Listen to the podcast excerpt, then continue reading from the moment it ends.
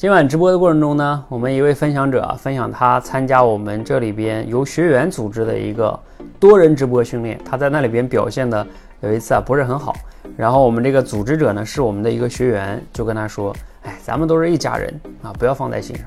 然后他当时自己就特别的感动哈，我听了之后也很感动，因为这个不是我们教练说的话，这是我们其中一个学员说的，咱们是一家人啊，不要有什么这个顾虑哈。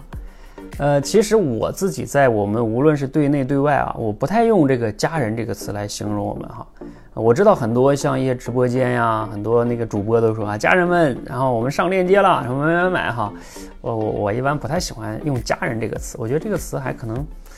不一定那么合适啊，这可能跟我个人有关。但我今天为什么还用了这个口才界大家庭这个概念呢？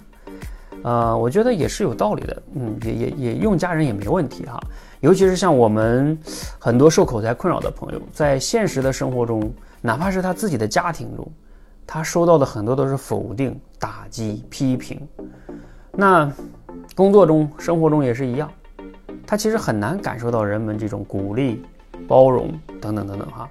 那我希望我们口才界这个大家庭哈，无论是来自于教练，还是来自于同学。啊，我们更多的给大家的是一种包容、鼓励、支持、欣赏，啊，而很多的时候，我认为大家需要的也是这些东西。可能方法、道理你们都懂，你们更需要的是有人真正的耐心去听听你们，鼓励你们，欣赏你们，是吧？帮你发现亮点，指出你的接下来的提升的啊方向，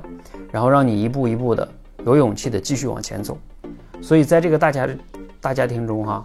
啊大家可以相互鼓励，一起走得更远哈。啊，有一句话说的不是好吗？叫一个人可以走得很快，一群人呢可以走得更远。我希望口才界大家庭呢，可以让你在这里找到，啊一些同频的人，一些能给你鼓励、给你能量的人，而不只是打击你的人，而让你带着这些能量成为更好的自己。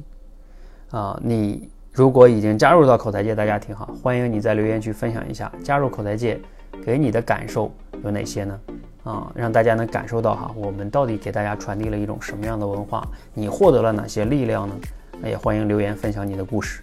谢谢。